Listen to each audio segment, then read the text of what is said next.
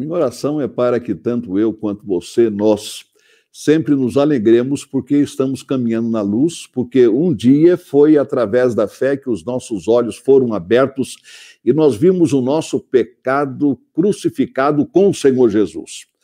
Como o apóstolo Paulo diz aos Gálatas, eu já estou crucificado com Cristo e vivo não mais eu, mas Cristo vive em mim.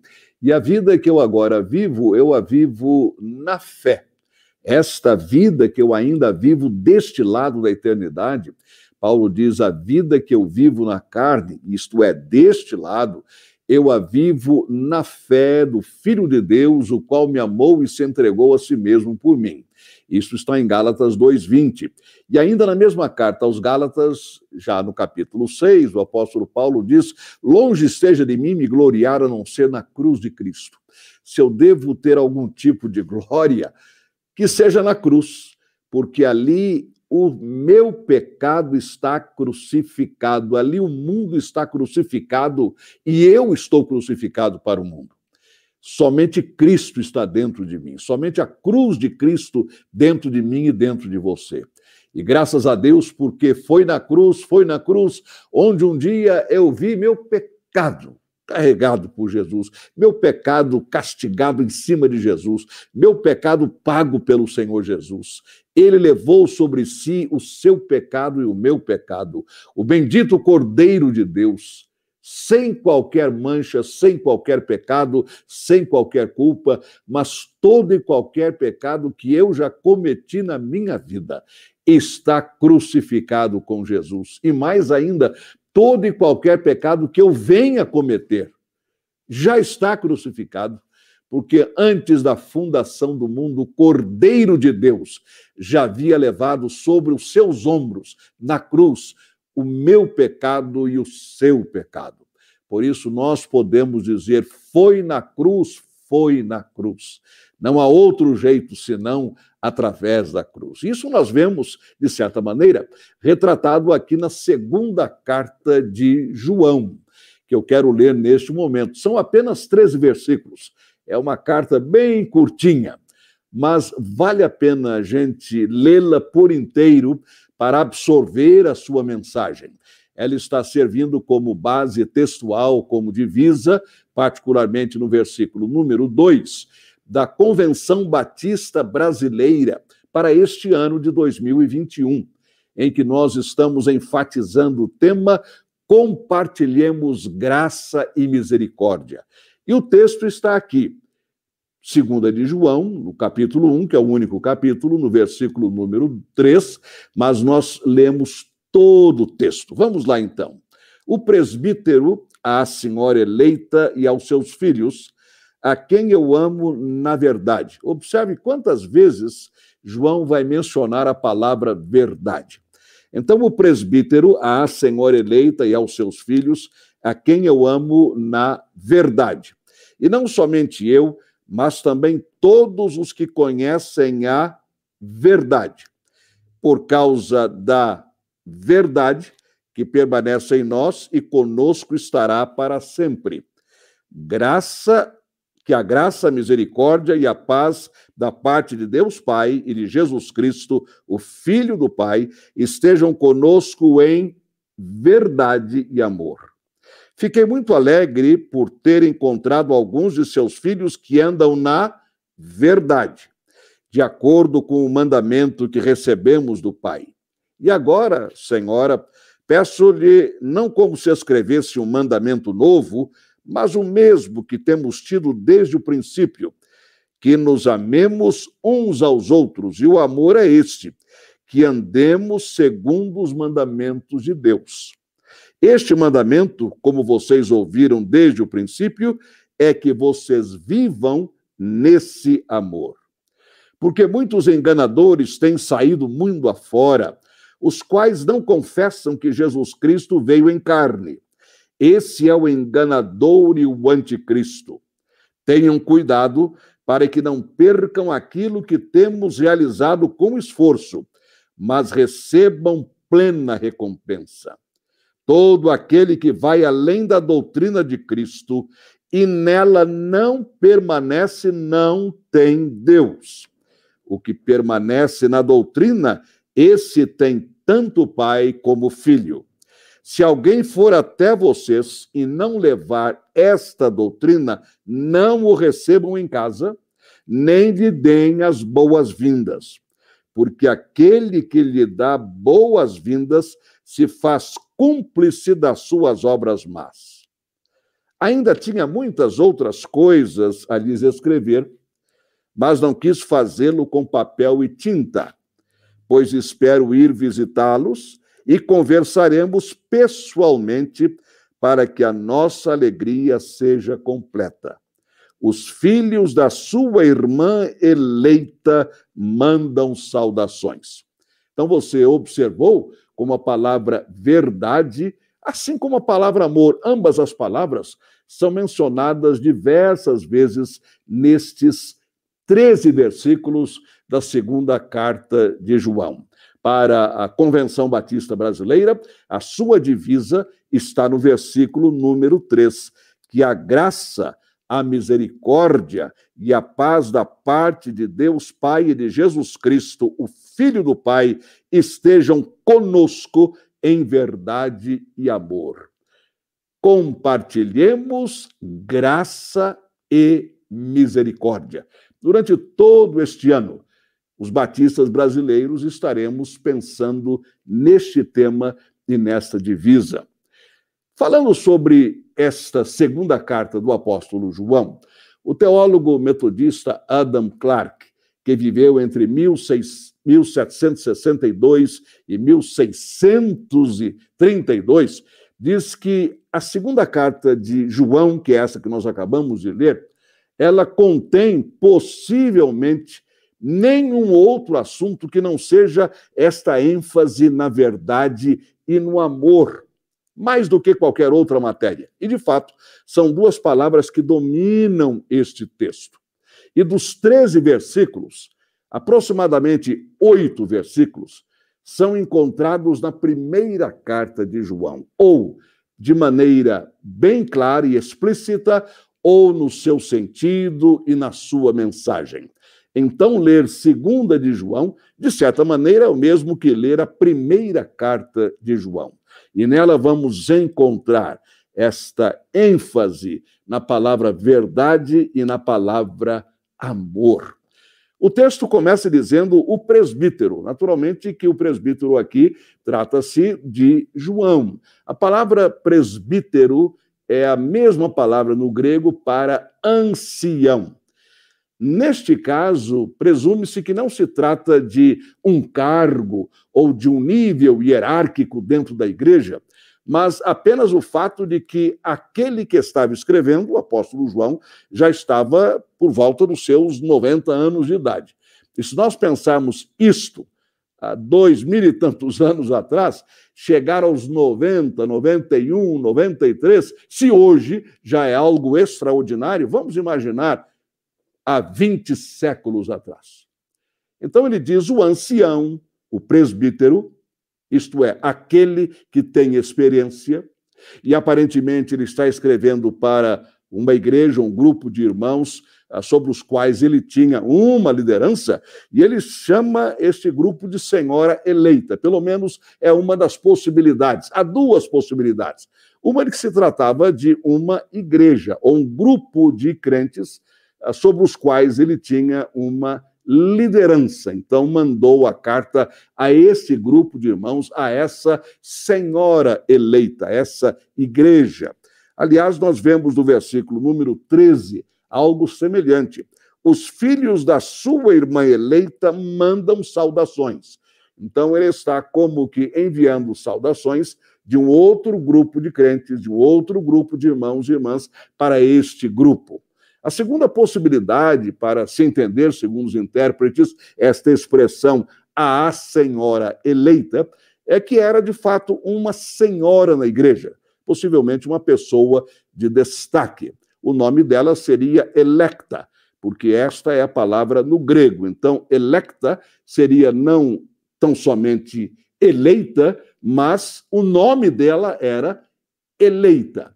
E João, por uma questão de privacidade dela, para não a expor, vivia-se um momento de perseguição, resolveu não colocar o nome dela claramente, então menciona a senhora eleita. Então, estas são as duas possibilidades de interpretação desta primeira frase ou do destinatário desta segunda carta de João. Senhora eleita, ou um grupo de crentes, uma igreja sobre a qual ele tinha liderança, ou que muito o conhecia, ou uma senhora chamada electa, eleita, cujo nome está sendo mantido em sigilo por uma questão até de segurança dela. Eu me recordo há muitos anos de uma carta que foi enviada uh, da parte de alguém no campo missionário, mas que estava exercendo a sua missão, o seu ministério missionário, num país sob perseguição. Então, para evitar possível identificação e até mesmo censura da sua carta. Essa pessoa do campo missionário mandou uma carta dizendo: temos muitos crentes em Filipos. Ora, não havia uma cidade chamada Filipos no país em que estava a pessoa. Porém, a carta passou, a censura não a detectou. Mas, ao se receber a carta, a junta missionária entendeu que essa pessoa falava de crentes presos, por isso usou a expressão há muitos crentes em Filipos. E com isto pensou-se imediatamente no carcereiro de Filipos e fez-se a ligação a muita gente presa. Isso apenas para mostrar como a ausência de uma identificação, neste caso, pode significar a guarda da privacidade, o sigilo do nome desta senhora que recebe o nome de electa ou de eleita. Seja como for, se há uma coisa que muito nos inspira, pelo menos a mim, e toca profundamente, é o que diz João no versículo número 1 e depois do versículo 2. E não somente eu, a quem eu amo, na verdade, diz ele, e não somente eu, mas também todos os que conhecem a verdade.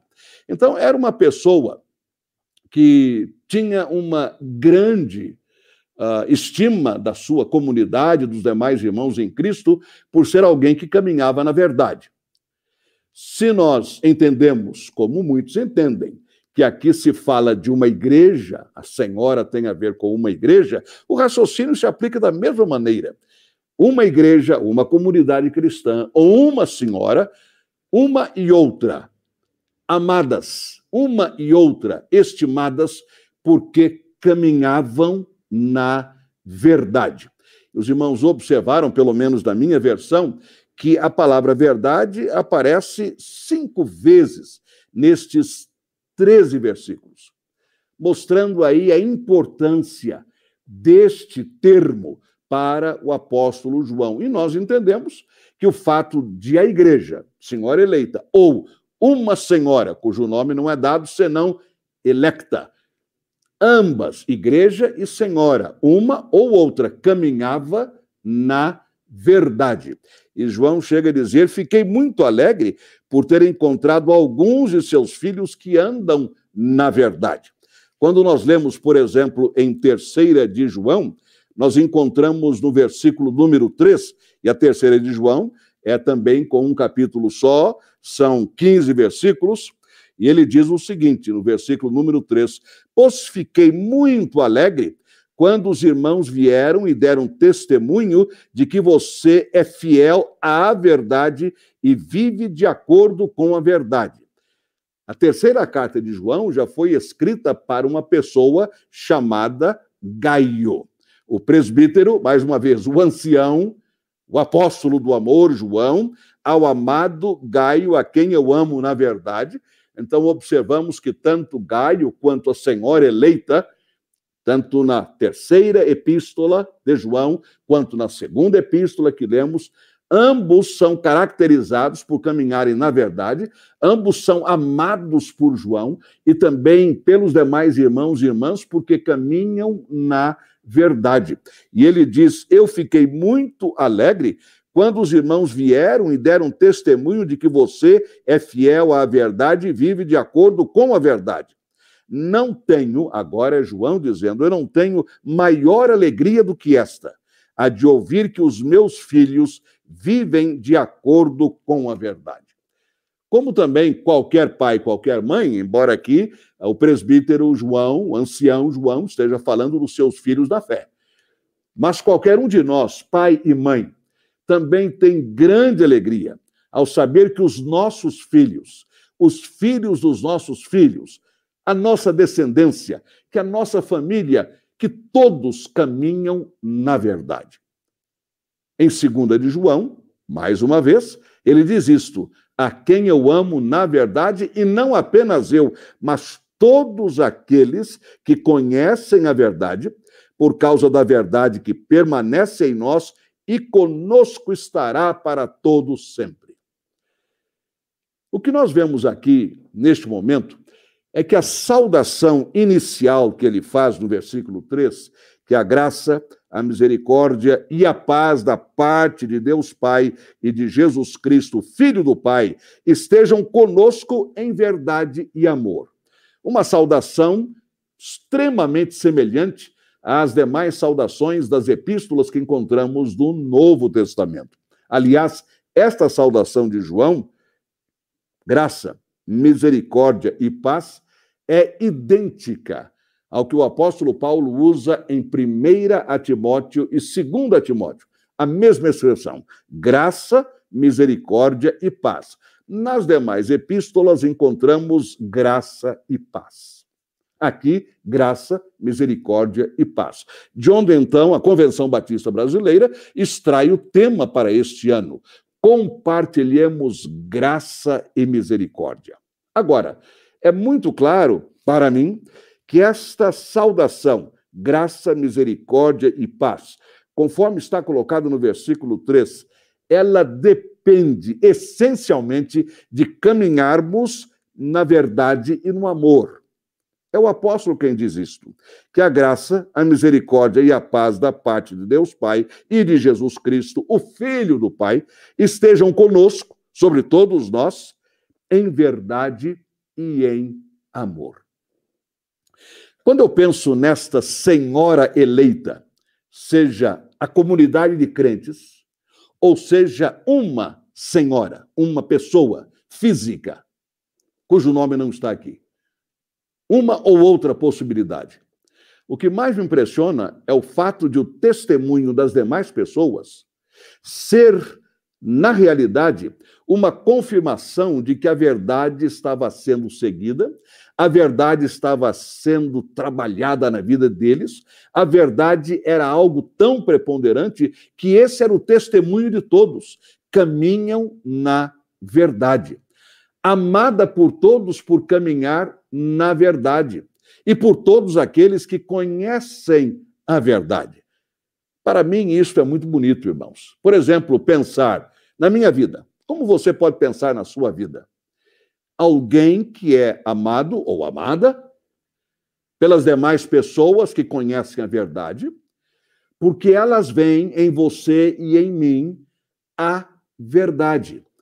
Isto é, uma vida verdadeira, uma vida não fingida, uma vida autêntica, uma vida sem qualquer engano, um amor de fora para dentro por causa da verdade que é demonstrada em nós. Haveria elogio maior do que este que João coloca aqui, amada como igreja, comunidade, ou como uma pessoa física, por todos aqueles que conhecem a verdade. Sentem-se à vontade com esta pessoa, com esta comunidade, por causa da verdade. A nossa igreja, Igreja Batista da Liberdade, agora, amada, conhecida como a Igreja da Verdade. Eu, como pastor, amado, conhecido como alguém que procura andar na verdade. Você, meu irmão, minha irmã, da mesma forma, amado ou amada, conhecido ou conhecida como alguém que procura caminhar na verdade. Aliás, isto é tão fundamental. Porque, infelizmente, aliás, não apenas hoje, eu estava quase dizendo atualmente, mas durante toda a história, humana, desde Gênesis capítulo 3, o que mais se vê, ou pelo menos a impressão que se tem, é que a verdade anda longe das pessoas. O que anda muito perto é a mentira, é o engano, é o jeitinho, é a dissimulação, é o subterfúgio, é a manobra. Quando a palavra de Deus diz esta pessoa aqui, ou esta comunidade de cristãos aqui, amada porque conhece e anda na verdade. Como esta epístola, dos seus 13 versículos, aproximadamente oito, quer na palavra ou quer no conteúdo, está dentro de 1 de João, nós encontramos esta questão da verdade muito bem colocada aqui. Veja só, em 1 de João, no capítulo número 1, começando com o versículo número 5. 1 de João 1, 5. A mensagem que dele ouvimos e que anunciamos a vocês é esta: Deus é luz. E não há nele, isto é, não há em Deus treva nenhuma. Se dissermos que mantemos comunhão com ele e andarmos nas trevas, mentimos e não praticamos a verdade. Então, não praticar a verdade, segundo o apóstolo João, é o mesmo que mentir. Nós mentimos e, consequentemente, não praticamos a verdade. Se nós andarmos na luz, ou seja, na verdade, como ele na luz está, ou seja, na verdade, nós mantemos comunhão uns com os outros e o sangue de Jesus, o seu Filho, nos purifica de todo o pecado. Aqui está, inclusive, a essência da nossa comunhão cristã, que é o nosso caminhar na verdade e sermos purificados pelo sangue de Jesus. Mencionei isto há talvez dois ou três domingos passados. Andar na verdade é andar na luz ser purificado pelo sangue de Jesus. E é isso que permite que nós tenhamos comunhão uns com os outros. Alguém já estimou que o apóstolo João menciona verdade aproximadamente 37 vezes, vamos dizer, quase 40 vezes no seu evangelho, na sua primeira carta, na sua segunda carta e na sua terceira carta. Quase 40 vezes a palavra verdade. O que nos dá a clara indicação do que isto representava para ele no momento em que estava passando a mensagem do Senhor. E ele diz: Este é o mandamento que recebemos dele, que nós caminhemos na luz como Deus está na luz. Aliás, o Senhor Jesus, em João 14,6, diz: Eu sou o caminho, a verdade e a vida. Então, quando nós queremos compartilhar graça e misericórdia, ou quando usamos a saudação de João, graça, misericórdia e paz da parte de Deus Pai e do Senhor Jesus Cristo, e a seguir ele mesmo vai dizer: essa bênção esteja sobre todos em amor e em verdade. É um chamamento muito sério para que você e eu caminhemos sempre na luz, porque a luz ilumina todas as coisas. A luz, ela coloca a verdade às claras. É por isso que muita gente não quer andar na luz, foge da luz, porque elas têm medo da luz. Jesus falou sobre isso. Ao ter medo da luz, elas têm medo da verdade, porque a luz ilumina todos os campos. Não há como você estar num local iluminado sem que você tenha uma visão de todas as coisas, até dos mínimos pormenores. A luz ilumina. E a verdade na sua vida e na minha vida também ilumina. Por isso que aqueles que andam na verdade amam aqueles que andam na verdade. É exatamente como João coloca aqui. É o que eu desejo para mim, é o que eu desejo para você. Há muitos anos conversava com o Dr. Bruce Miller. Ele foi, ele e a esposa foram membros da mesma igreja de que Edione e eu fizemos parte nos Estados Unidos, nessa nossa segunda etapa lá, de onde viemos para a Igreja Batista da Liberdade. E muitas vezes eu conversei com ele, um homem extremamente culto, um teólogo, ele inclusive era o relator de uma comissão permanente da igreja que examinava os candidatos ao ministério e ao uh, ministério pastoral e ao ministério diaconal. Ele era o relator dessa comissão permanente, eu era membro da comissão, então tivemos muitas ocasiões para conversar. E ele sempre me dizia, a propósito de 1 de João, no capítulo 1, neste texto que eu li de 5 a 7, especialmente o 7, se andarmos na luz como ele na luz está, nós temos comunhão uns com os outros e o sangue de Jesus Cristo, seu Filho, nos purifica de todo pecado. Ele me dizia, isto eu ouvi muitas vezes, Fausto, o que aconteceria na vida de nossas igrejas se todos nós, membros da igreja, caminhássemos de acordo com 1 de João 1, 7. Se todos nós andássemos na luz, com a nossa vida iluminada pela luz, com os nossos motivos iluminados pela luz, com as nossas intenções iluminadas pela luz, com as nossas motivações iluminadas pela luz. Nós teríamos, ele sempre dizia, um outro nível de comunhão. Porque a nossa comunhão, ela não é basicamente sociológica, isto é, apenas com aqueles que, de certa maneira, têm compatibilidade social conosco. Ela não é basicamente intelectual, apenas que tem uma compatibilidade cultural conosco. Não, em hipótese alguma, a nossa comunhão tem a ver com o nosso caminhar na verdade, na luz. Nós podemos estar lado a lado dentro de um santuário, participando do mesmo culto e ainda assim não termos comunhão, porque não estamos caminhando na luz. Quantas são as pessoas que antes de tomarem uma decisão ou de fazerem alguma coisa, elas olham para os lados para ver se há alguém conhecido, mas nunca olham para cima porque há sempre aquele que nos conhece em tudo na nossa vida, aquele que habita na luz. Como eu posso ter comunhão com ele que habita na luz, se eu não caminho na luz? É o que João diz isto. A mensagem que ouvimos dele é esta: Deus é luz e nele não há treva alguma. Isto é, Deus é verdade e nele não há mentira alguma. Se eu não caminho na verdade, que é a luz, eu não posso ter comunhão com ele, nem com os meus irmãos em Cristo Jesus.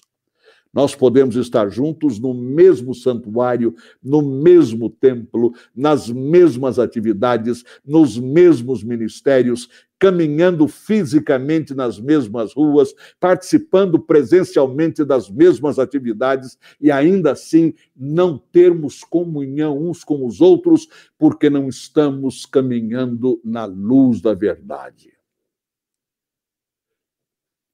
Segunda de João, conforme lemos, mais uma vez, que a graça, a misericórdia e a paz da parte de Deus Pai e de Jesus Cristo, seu Filho, estejam conosco em verdade e amor, na luz e no amor. Como nós precisamos disso? Compromisso com a verdade. Na minha vida pessoal, na minha vida familiar, na minha vida profissional, nos meus projetos, nas minhas iniciativas, deixando de lado todo e qualquer jeitinho. Pode até parecer interessante, de bom humor, o nosso famoso jeitinho. Para Deus não há jeitinho. Para Deus não há jeitão, para Deus não há jeito, Para Deus que anda na luz, há apenas verdade. Eu posso enganar a todas as pessoas, mas a Deus jamais. E o compromisso que João exige aqui é o compromisso com a luz, porque ele diz que esta graça, esta misericórdia e esta paz da parte de Deus, nosso Pai, e do seu Filho Jesus estejam sobre nós em verdade e em amor. Verdade que dura para sempre, segundo promessa de Jesus, no Evangelho de quem? De João no capítulo 14, ele diz, logo no versículo número 16: Eu vou dar um consolador, a fim de que esteja com vocês para sempre. Ele é o Espírito da Verdade, que o mundo não pode receber porque não o vê, nem o conhece. Vocês o conhecem. Conhecem quem? O Espírito da Verdade que é outro nome para Espírito Santo. Se nós substituíssemos a palavra santo pela palavra verdade, ó Espírito da Verdade, será que isso nos alteraria ainda mais, nos afetaria ainda mais? Vocês conhecem o Espírito da Verdade, porque ele habita com vocês e estará com vocês.